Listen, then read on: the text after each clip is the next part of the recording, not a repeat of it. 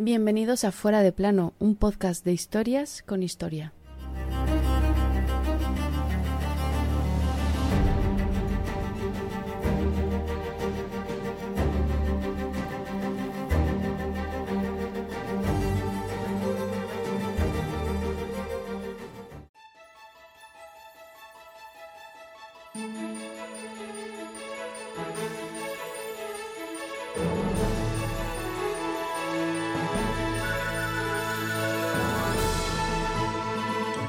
Según reza la famosa ley de Murphy, todo lo que puede suceder, sucederá. Pues bien, hoy la vamos a cambiar un poco por todo lo que puede salir mal, saldrá peor. Este sería el resumen de lo que comenzó aquella noche del 2 de septiembre de 1666 en Londres.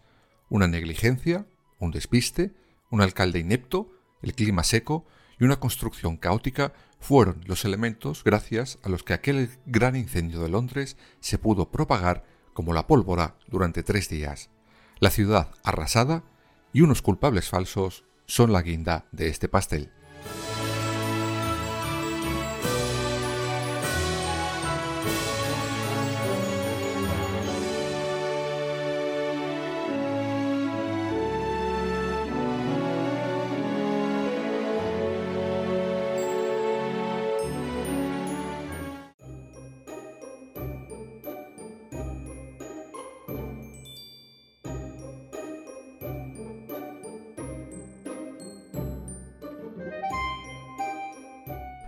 Antes de ver arder Londres, vamos a darnos una vuelta por la capital británica de aquellos años. Nos encontramos en un mes de agosto, caluroso, pero esperanzador. La razón era sencilla. La gran peste, la mayor epidemia desde hacía siglos, empezaba por fin a remitir. Y es que en apenas un año un sexto de la población de Londres había muerto de esa enfermedad. Por eso, con el rey Carlos II de vuelta a la ciudad, los londinenses necesitaban alegría. Y la tuvieron. Los teatros ofrecen multitud de espectáculos, las calles se llenan de juerguistas y todo a pesar de las reticencias de los más ortodoxos católicos y protestantes, ambos bandos propagando el mismo mensaje. Dios, el que fuera, iba a purificar con llamas la corrupción y el pecado de las calles de Londres. Hay que tener mala baba.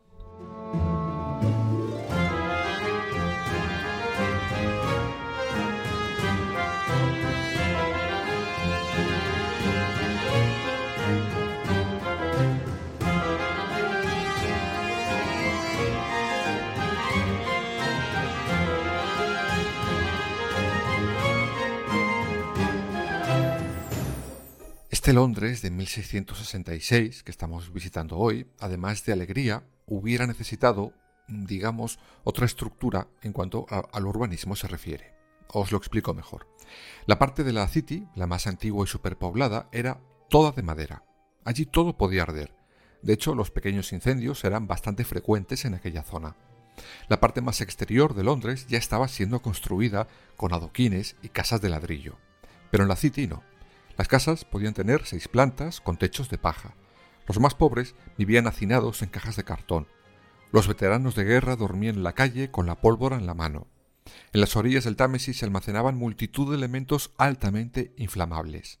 Las calles eran hiper mega ultra estrechas.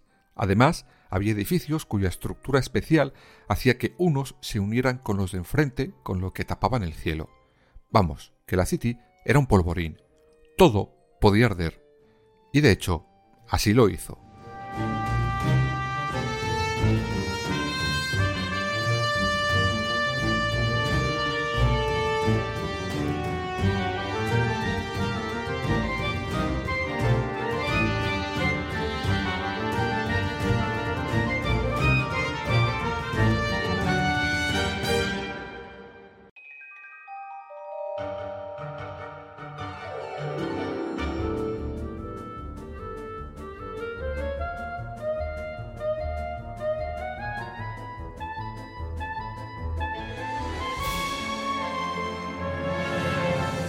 Pero también hubo un elemento que favoreció lo que aquel 2 de septiembre ocurrió.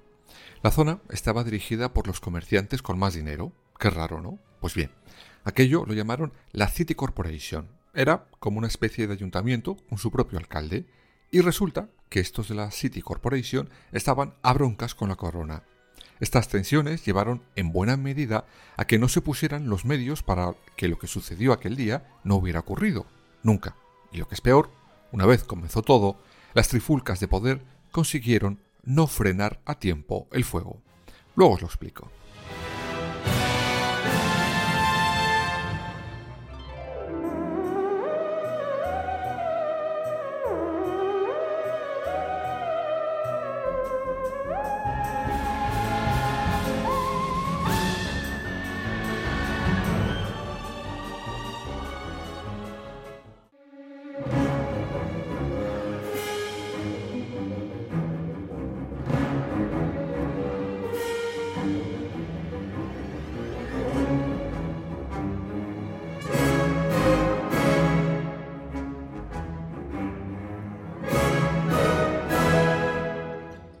Ese domingo 2 de septiembre, un pequeño incendio se desata en la panadería de Padding Lane, cerca del río Támesis. El humo despierta a un obrero y este a toda la familia. A continuación, como era la costumbre cuando había alguno de esos habituales incendios, se tocaron las campanas de la parroquia más cercana. Esa era la señal para que el resto de los vecinos supieran que había fuego. Además allí se guardaban utensilios para sofocar un incendio. Sí, en la parroquia, pues no había servicio de bomberos como lo conocemos hoy en día. Eran los propios vecinos quienes se encargaban de apagar los fuegos, y una de las medidas que el ser humano había aprendido desde la época romana para sofocar un fuego es hacer un cortafuegos. Para eso, en Londres, se demolían edificios cercanos al origen del fuego, y ahí es donde comenzaron los verdaderos problemas para Londres.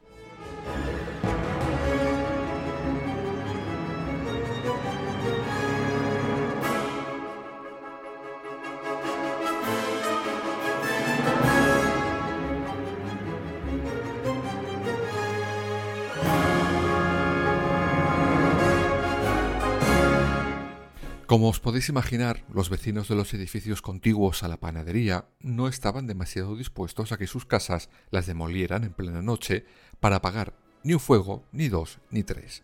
Y empiezan a pelearse entre sí. Y como por arte de magia, salta un rumor. Los holandeses y los franceses, enemigos de Inglaterra por aquel entonces, han provocado el fuego. Con todo eso, comienzan los pillajes por la zona. Pero claro, había un, digamos, inconveniente, nada, una tontería el fuego no espera. El fuego no iba a quedarse quieto a que unos dejaran de discutir sobre si tiraban o no sus casas o si los otros habían saqueado ya lo suficiente. Y claro, el fuego siguió avanzando.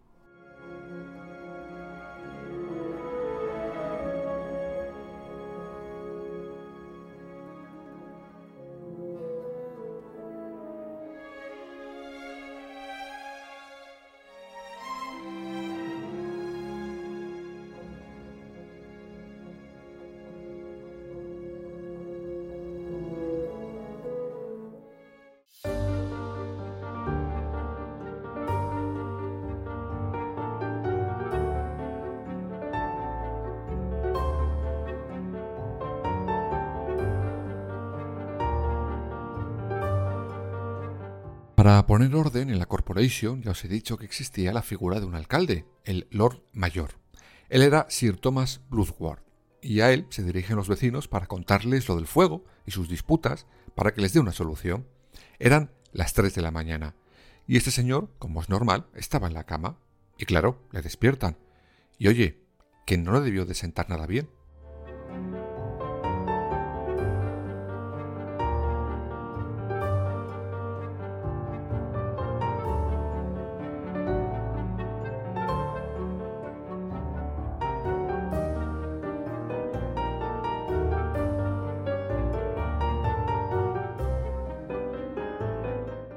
Eso, o no tenía ninguna gana de verse metido en medio de una disputa por las demoliciones.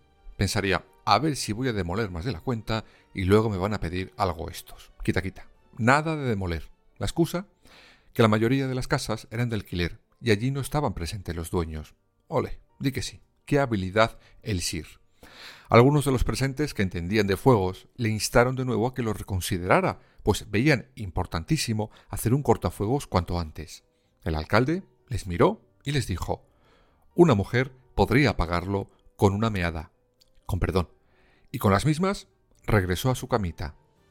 Tres horas más tarde, 300 casas habían sido ya calcinadas.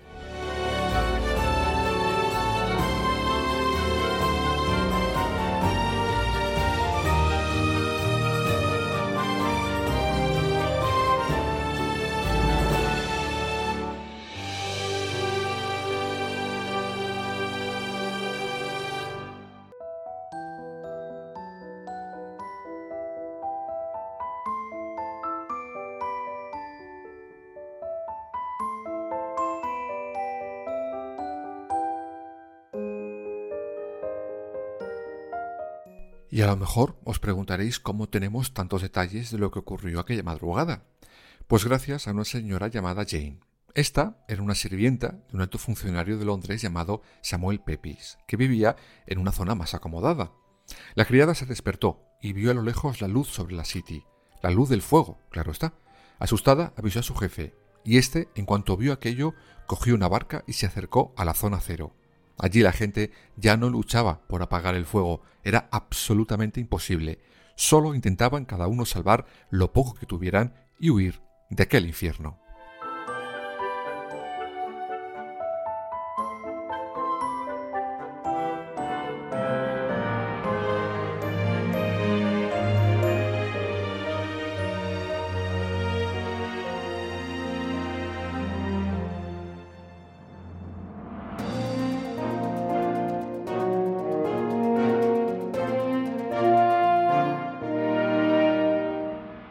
Con ese espectáculo de devastación en las retinas, Pepi se dirige a la zona de Whitehall, el barrio de la corte, donde estaban los nobles.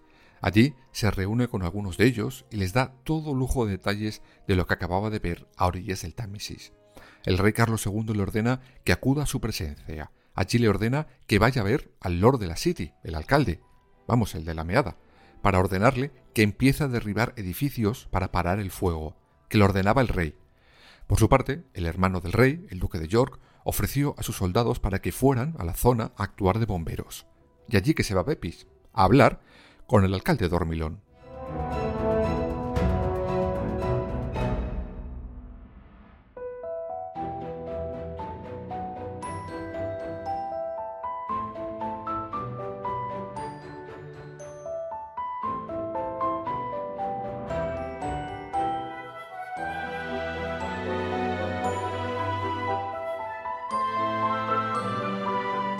Cuando por fin se encuentran, al alcalde se le había quitado el sueño de golpe. Estaba histérico. Pepis le transmite el mensaje del rey, pero éste le dice que ya había dado la orden de demoler edificios, pero que ni aun así el fuego se paraba. Era incapaz de controlar las llamas. Era tarde, muy tarde. El fuego estaba totalmente fuera de control.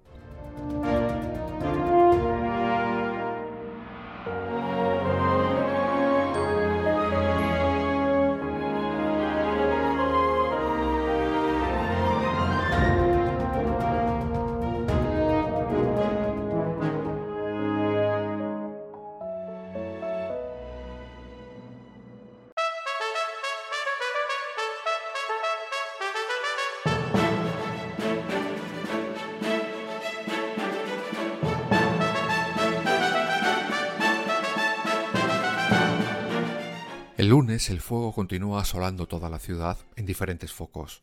Va quemando todo a su paso y se va acercando a lugares tan emblemáticos como la Catedral de San Pablo.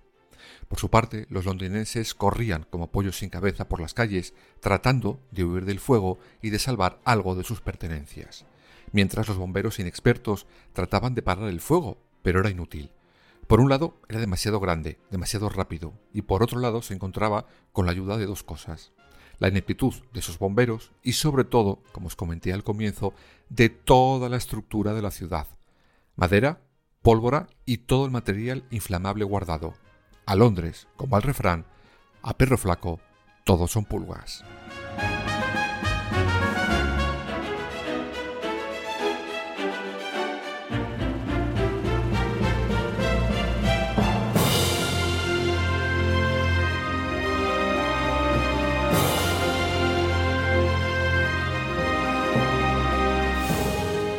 El martes la Catedral de San Pablo se derrite literalmente.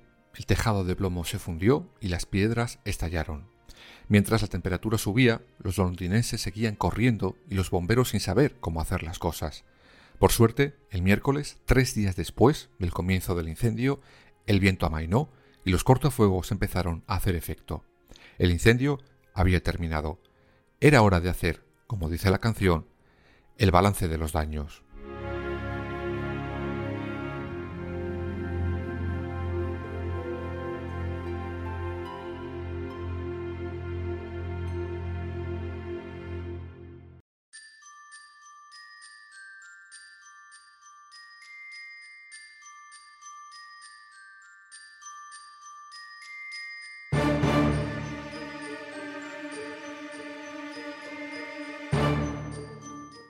El incendio que asoló Londres en tres días tiene estas cifras. Una sexta parte de Londres carbonizada, 13.200 casas, 87 iglesias contando la Gran Catedral de San Pablo, 26 barrios afectados, 15 de los cuales totalmente arrasados, unas 200.000 personas sin hogar. Los daños materiales ascendían a más de 10 millones de libras. Lo curioso resulta la cifra oficial de muertos. No llegaban ni a 10 algo que a día de hoy resulta incomprensible vistos los otros datos. Historiadores hoy explican ese dato porque quizás muchos de los indigentes o los más pobres que dormían en la calle, en las cajas de cartón hacinados, resultaran completamente carbonizados y no se pudieron encontrar ni sus restos. Era pues el momento de la reconstrucción de la ciudad.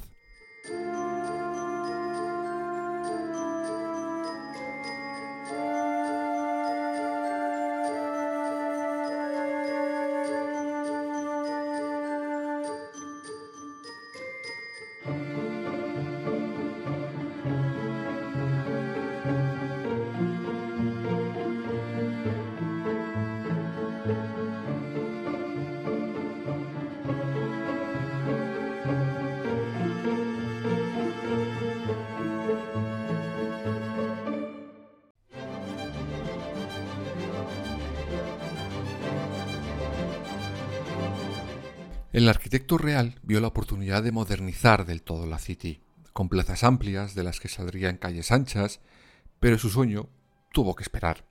Esto tardaría tiempo en hacerse y los afectados querían volver a tener sus casas y sus negocios lo antes posible y exactamente donde estaban antes del gran incendio. Les importaba un pito modernizar o no la City. Finalmente se reconstruyó respetando el trazado medieval original, aunque con ciertas mejoras.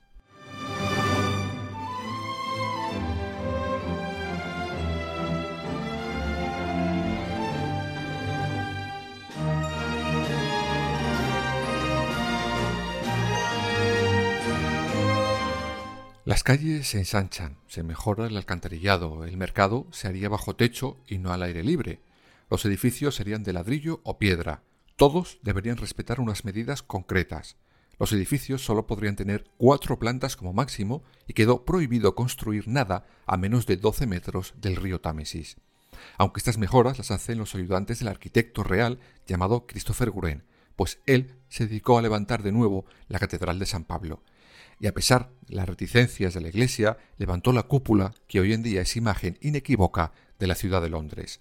También diseñó un monumento como recuerdo del incendio, una impresionante columna de 62 metros coronada por una enorme llama dorada. Representaba, según él, el triunfo de Londres frente al fuego y las adversidades. Os recomiendo que la busquéis en San Google.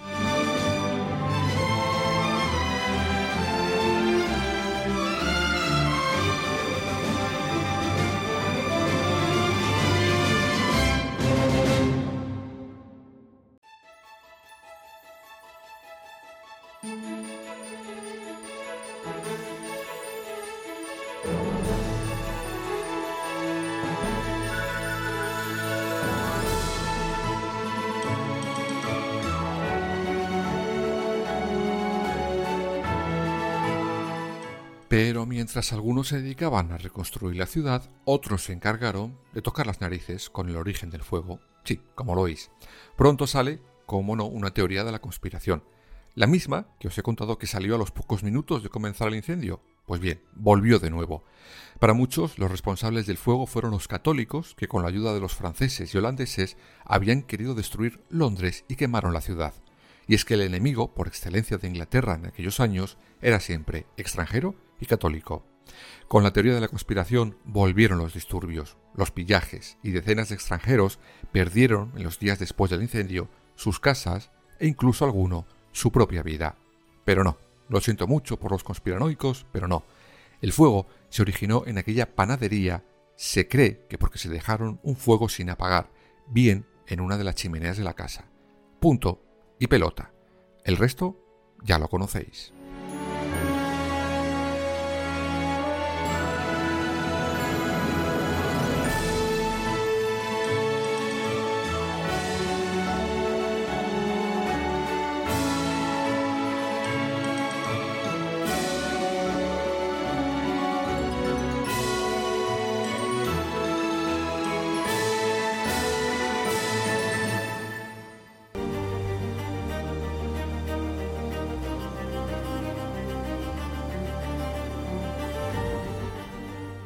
Fuera de plano. Suscríbete en las principales plataformas y síguenos en nuestras redes sociales, Instagram, Twitter y Facebook. Fuera barra baja de plano.